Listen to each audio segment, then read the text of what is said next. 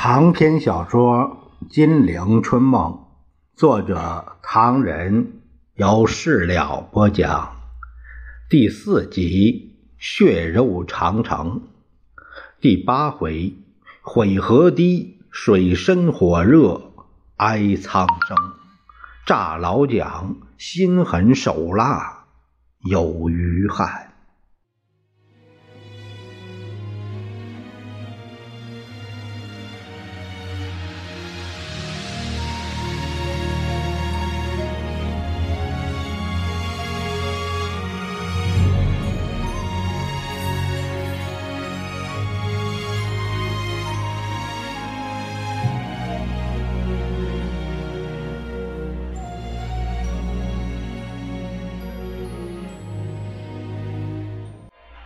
咱们书接上回，却说国民党二十万大军在敌人陆空的夹击下，狼狈撤出徐州。当蒋介石下令突围时，也不知道吉凶如何，于是命令张自忠掩护断后。张自忠完成了任务，而且叫他弟兄在前面走，自己带着参谋长张克侠等一行。跟在后头步行，张自忠的汽车运走了伤兵，几批坐骑又驮走了伤兵。他自己辛辛苦苦走了两天，不许弟兄扰民，还枪毙了一个抢人家牲口的士兵。这情形很快传开，而且为奉命视察河南阵地的冯玉祥所目睹，于是从许昌。回到武昌以后，除了报告所见所闻，不免强调张自忠是个好将领，希望蒋多拨给他几个军。哦哦，蒋介石敷衍着：“等我想想再说。现在河南局势危急，我想亲自督战，过几天就要动身前往。”我跟你一起去。冯玉祥大喜，河南战场要点是摆脱敌人追击，只要蒋介石冷冷的摇摇头：“我知道，不必，大哥，不必去了。在这里有几件事，请你留意。”蒋介石弦外有音，大概不知道，就在我们徐州傅宁失守的那阵儿。共产党又闹把戏了。五月初，新四军挺进大江南北，建立苏南、淮南、淮北这些根据地。五月中，幺二九师、幺幺五师一部挺进冀鲁豫平原，连下三十几个县，建立了冀鲁豫根据地。这是什么意思？所以我请您留在这里。好在你同他们熟悉，了解了解他们的意图。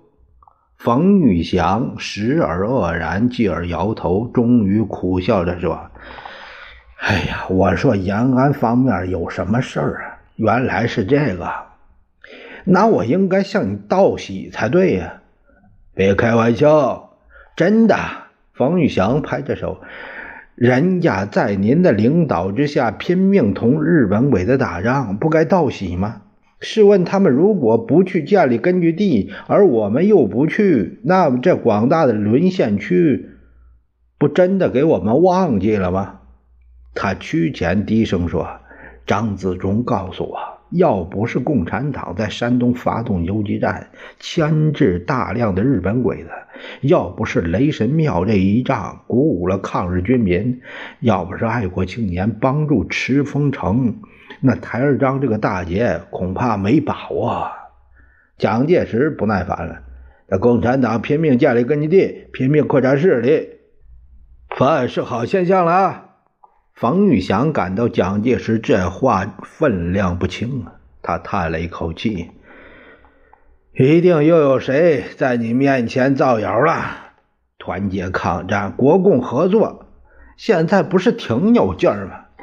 延安能够在敌后建立根据地，牵制大量敌军，对我们的好处是明摆着呀。至于将来……”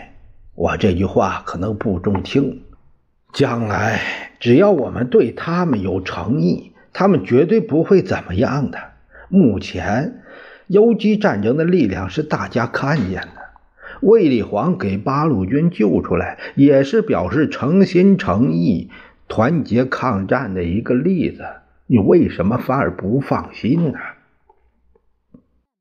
蒋介石沉吟了一阵，忽然笑了：“哈。”我完全明白了，他照例把任何事情往部下肩上一推，都是他们多嘴。大哥，你放心，以后绝不轻信他人。冯玉祥于是趁机再劝：“哎，那就好，你手下不是没有能耐的人，只是啊，大多都是患近视，看得不远，这样会误大事儿。”你以后啊，别轻信人言，万事都要从大局着想，自己心里有个主意。现在我走了。蒋介石送客说：“那我从河南回来以后再谈吧。”冯玉祥在门口又回过头来：“河南战场的要点是摆脱敌人追击，然后布置新攻势。”光是守守不住，吃亏。知道了，知道了。蒋介石默默的举举手，算是对这个盟兄行礼，然后回到房里，站在地图下仔细观看。只见上面小黑旗密密麻麻，象征着敌迹纵横。全部陇海路东起商丘，西到潼关，到处都有战事。日军两个师团又一个旅团的兵力沿平汉路南下，直犯豫北漳河、安阳、临沂、商河、高唐、唐邑、大名以及南乐、清丰、内黄、濮阳、华县、长垣、丰丘、新乡、修武、焦作、博爱、沁阳。邯郸等等，河南、山西各地都不知道又丢了多少地方。同时，同蒲铁路南段也已经为日军所控制，并窜到风陵渡的五七高点山，设置炮兵阵地，用十五升的大炮向潼关猛轰。这情形发展到沦陷徐州之后，开封、中牟、御史、苇川、长葛店、五女店都陆续落入日军之手，大有切断平汉线的趋势。几十万人狼奔使突，竟无法摆脱敌人追击，处境更危险。前方士兵在摆不脱敌人追击、狼狈溃退的情形之下，听说蒋介石已经到达河南，亲自督战，不由得精神一振。但立脚未稳，又来追兵，不独没有反退围攻的迹象，而且连蒋介石的影子都没看见。只好一个劲儿向后逃命。士兵们当然不会知道，这个最高领袖到达黄河岸边，拿起望远镜随便瞭望了一阵之后，决定了一个骇人听闻的战略。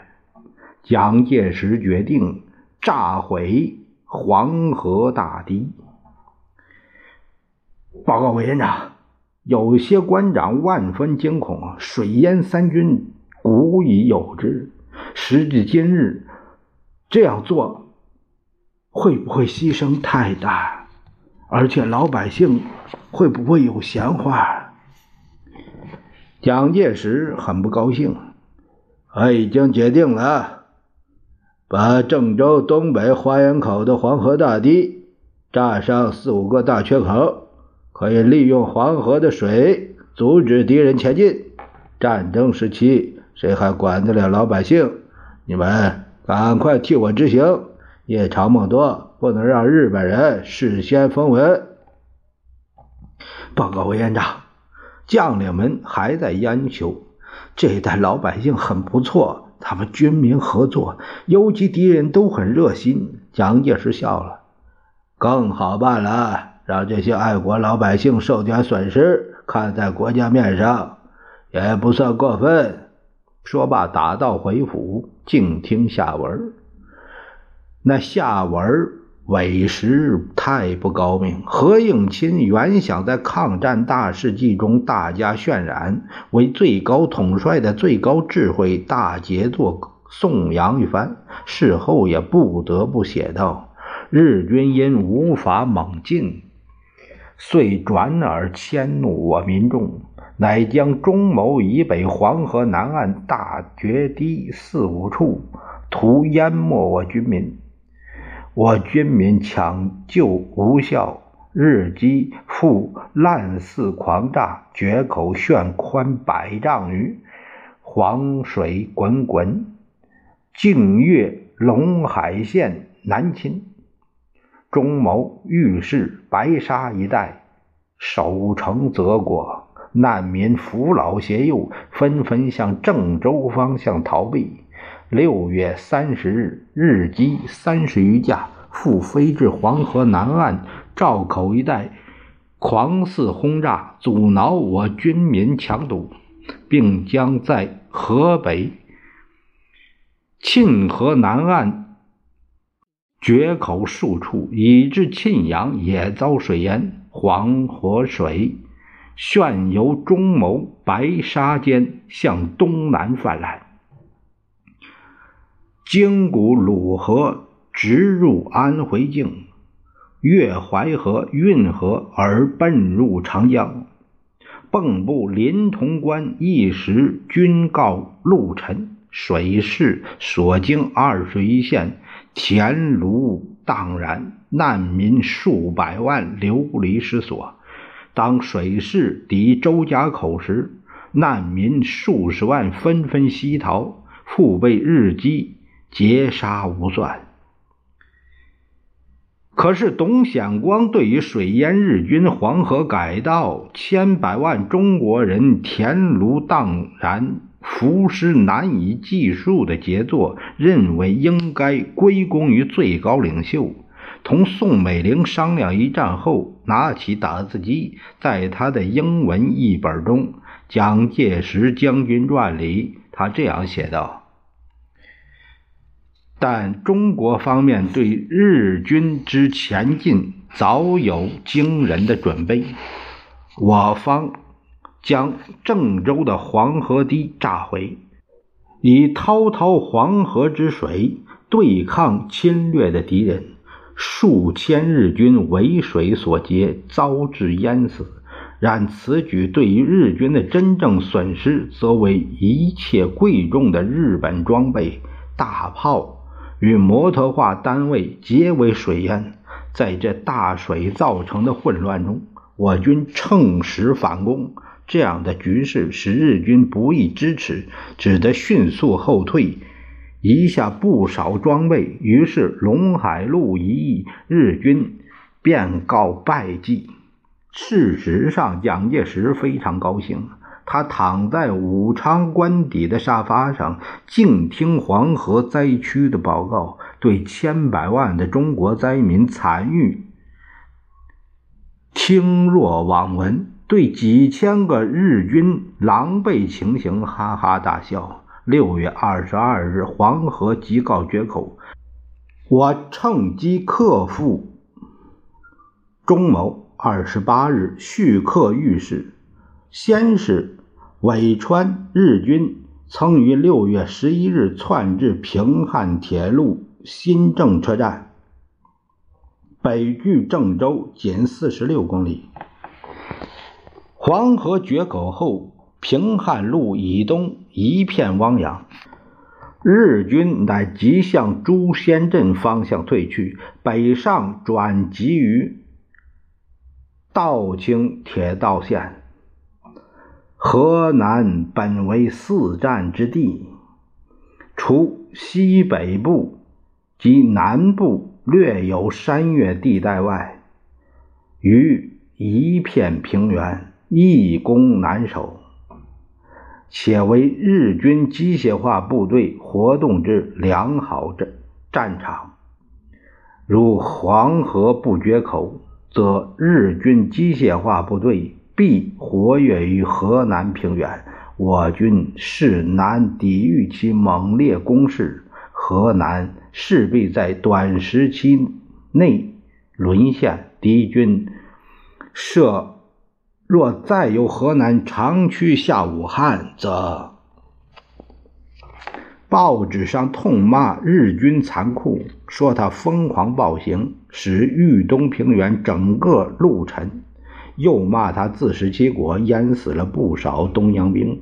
可是，在蒋介石周围，幕僚们、文武大员们却向蒋介石举杯致庆。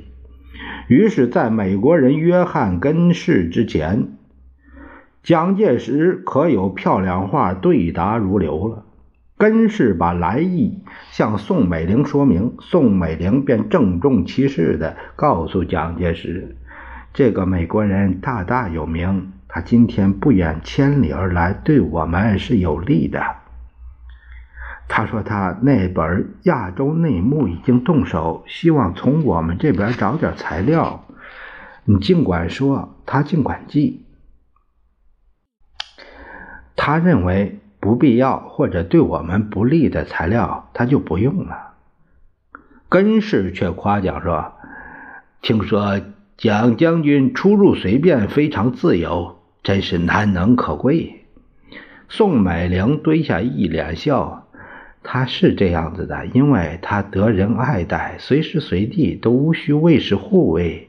根氏先生不知道，他在庐山避暑，我常常找不到他。”原来他一个人悄悄的赏风景去了，真把我急坏了。后来一习惯，也就不在乎了。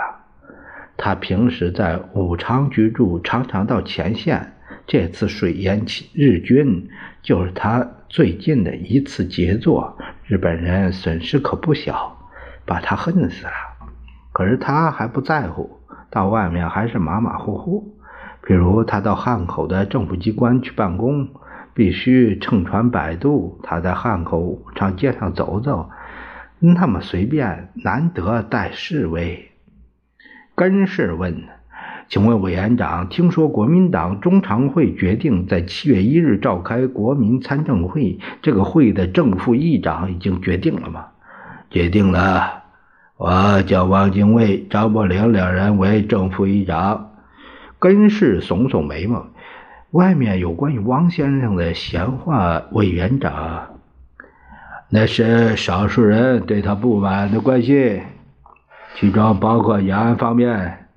其实，汪先生是个很难干的人才。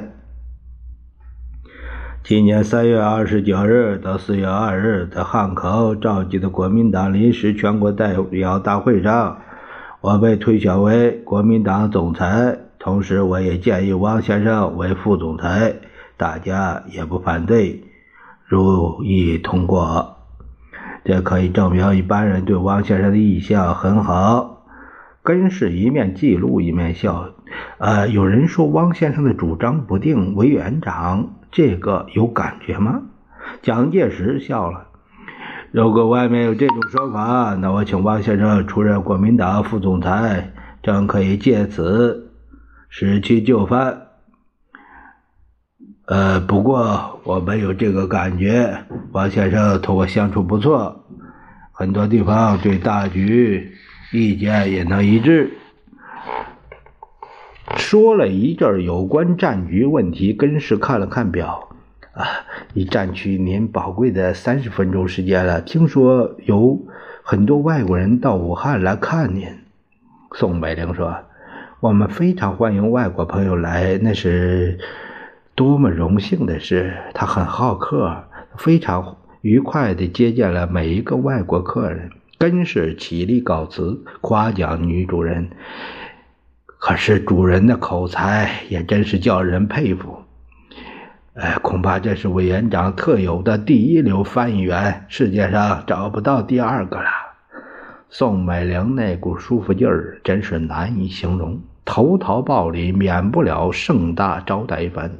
根氏也识趣，在他的亚洲内幕中，特别推崇蒋介石的民主自由。他说：“这里边写道，蒋介石将军同我谈了半小时，他便离开武昌，到汉口开会去了。我同蒋夫人继续谈了一个钟头，然后渡江回到汉口旅馆。我到了百渡的尽头。”刚在中央银行前面，又看见蒋坚定从里面出来，同我们招呼了一下，再走向他处。我目送他走完那一条街，没有见到武装的卫队同行，感到非常惊讶。根氏当然不知道，蒋介石每到一处，早已经事先清扫过了。武装卫队固然没有，那便装卫队不可胜数。根是可能知道，蒋在外国面前说的民主自由，其特点就是这一套。经过一次大规模的轰炸以后，蒋介石在武汉干脆不接见外国人了。那一次是陶德曼去找蒋介石，几个人在警报声中避入防空洞长谈。这个防空洞建的并不巩固，如果直接中弹。全部完蛋。陶德曼视察以后，他笑着说：“委员长，这个防空洞不太坚固，大概知道日本的炸弹不会很重啊。”蒋介石笑了：“我是这样想的，他们如果要杀我，那何必请人从中谈判？可能在他们军人中间有人想置我死地。”可我可以告诉你，这种做法对日本不会有利。陶德曼微微着，我也听说过日本军人中有人不希望你有什么坏的遭遇，但也有人希望你。蒋介石咯咯的笑了。日本军人如果真的要把我置于死地，那他们大错特错了。在旁人面前我不便说，在你面前我不妨明言：这次日本动手是打错了的，他应该同我联合起来解决共产党问题。现在已经有点来不及了。陶德面先生，明白，现在我们是骑虎难下。陶德曼不免替东京解释一番，为日蒋谈判中所遭遇的困难，双方研究了一番。警报解除之后便走，但两小时半后，凄厉的警报声再起。蒋介石夫妇匆匆忙忙避入宫邸前面的防空洞。这番情形显然不同，只听见隆隆之声自远而近，二十架太阳牌重轰炸机。翱翔于武昌上空，直向蒋介石官邸飞来。侍卫长脸色大变，奔跑到蒋介石面前：“这次空袭情形不对，请委座和夫人格外小心。”蒋介石一听，脸色骤变，命令把洞中灯火熄了，命令侍卫们把所有的被子、褥子、毯子一股脑抢入了防空洞，在桌子上层层的叠着。蒋介石拉着宋宋美龄。就往那桌子下边躲，说时迟，那时快，只听见炸弹嘶嘶的自天而降，接着天崩地裂一声响，宋美龄只喊了一声：“我的天儿啊！”一头就栽到了蒋介石身上，昏了过去。蒋介石又怕又急，又气又恨，伸手不见五指，洞中的烟雾腾腾。夹杂着炸药气味，委实呛人。周围是一片呻吟声，呼天抢地，令人心悸。蒋介石心想：这番是凶多吉少，与其困在洞中等死，不如冲到外面，离开官邸远点或许还有活命的希望。正想设法支开，只见天摇地动，又一堆炸弹撒在周围。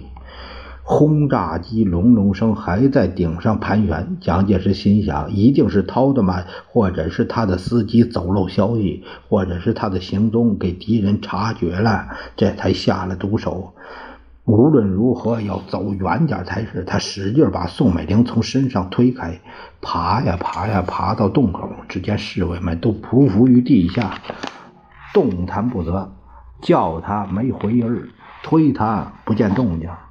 原来是身中弹片，已经死了。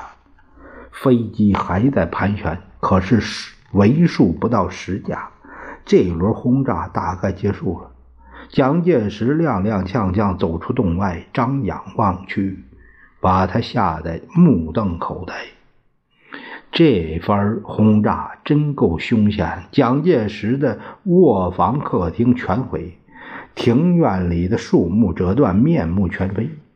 距离蒋介石最近的那颗炸弹不过三十尺左右，地上尽是炸弹的窟窿，鲜血飞溅残壁，断肢挂在树杈上，侍卫的长枪散落，至少有十个侍卫死亡。蒋介石定定神，才发觉日机还没离去。一阵笑声，又一批炸弹黑点似的自空而降。蒋介石顾不得腰酸背痛、头昏眼花，弯着腰急忙地冲出围墙。刚刚望到衣带般的一道长江，只听见轰隆隆一串巨响，便扑跌地下。空袭过后，侍卫长不见了蒋介石，这一惊非同小可。宋美龄迷迷糊糊出了防空洞，看见人们在零星的尸体中发掘，也禁不住四肢发抖，暗叫不妙。幸亏侍卫在江边发现，把蒋介石抬上车子，另找地方休息。蒋介石恢复知觉，由于惊慌过度。早已经软了半截，他不言不语，不饮不食。可是看见医生进门，又拒绝说：“我没病，没病，去去去去！”一干人等被他赶在门外，不知道蒋介石在屋里作何打算。宋美龄悄悄地进到室内，只见蒋介石双眼发直，口中念念有词，有如中邪。呃，今天差一点完了，呃，真的要同你们拼了！可是他立即往后倒退，好像在窗口发现什么鬼。不不不，不是这样，我气急了，我不能不这样说。我们海陆空没有一样比得你们，我们的军事教育还是你们给我的，我不会这样做。问题是你们应该让我下得了台。他尖着嗓子直嚷：“下得了台，下得了台！”宋美龄望望窗口，只见峰峦隐约，渔火点点。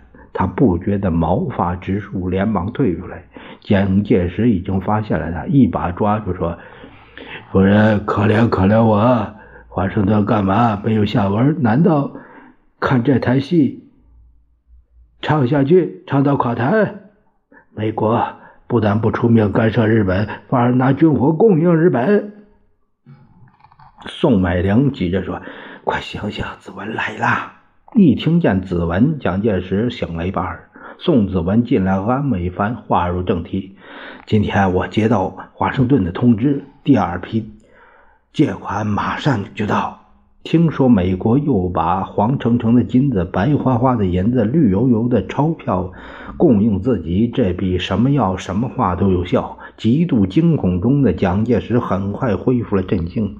片刻沉吟，他叹了一口气呀：“子文，我有话讲，请你转告华盛顿，替我谢谢他们的帮助，同时告诉他们，对我姓蒋的太不公平。中国在对日作战，美国谁都知道，美国反而在帮助日本打中国。美国在限购自运法案下。”供给日本若干亿美元战争物资，还有大批私人资本，供给日本扩张军需工业。你不能这样解释。宋子文把腿一抬，使劲的把雪茄烟往烟缸里一搁。人家有的是钱，我们管不着，何况人家又在给我们借款。你，子文，蒋介石冷冷的笑了。你放心，我没有神经病。我不会把刚才的话登到报上。不过话要说明白，对于美国这种借款，我懂的。他不过是想用这笔钱防止我们向日本投降，抹杀了他们在中国的各种利益。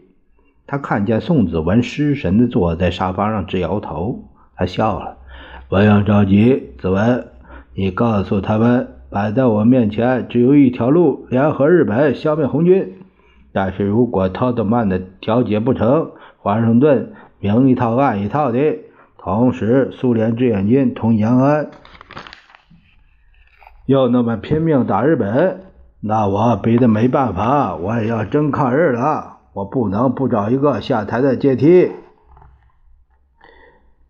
宋子文说：“我想美国有美国人的想法。”蒋介石从鼻孔里冷笑一声：“子文，你要明白，这是性命交关的时候。美国并凭这两次借款就想阻止日本在中国如何如何。”没那么便宜的事儿，借款在数字上要增加，次数要加多，否则别怪我手段毒辣。三人聊了一阵，接着话题转入了轰炸。宋子文说：“哎呀，好多外国朋友问我，说你们中国不是有飞机吗？为什么不迎战，却让苏联志愿军成威风？”蒋介石着急了：“你怎么答呀？”宋子文瞅了一眼宋美龄，我说：“中国的飞机是由航委会舍妹他们购置的，运到中国 有点小毛病，修好了就可以出机。”宋子文低声说：“今天有一个广东同乡向我发牢骚，说好多广东籍的飞行员在机场上一面用脚踢飞机，一边骂，丢他妈！”发国难财，这正是军民流血，官发财，可恶可恨，富可叹。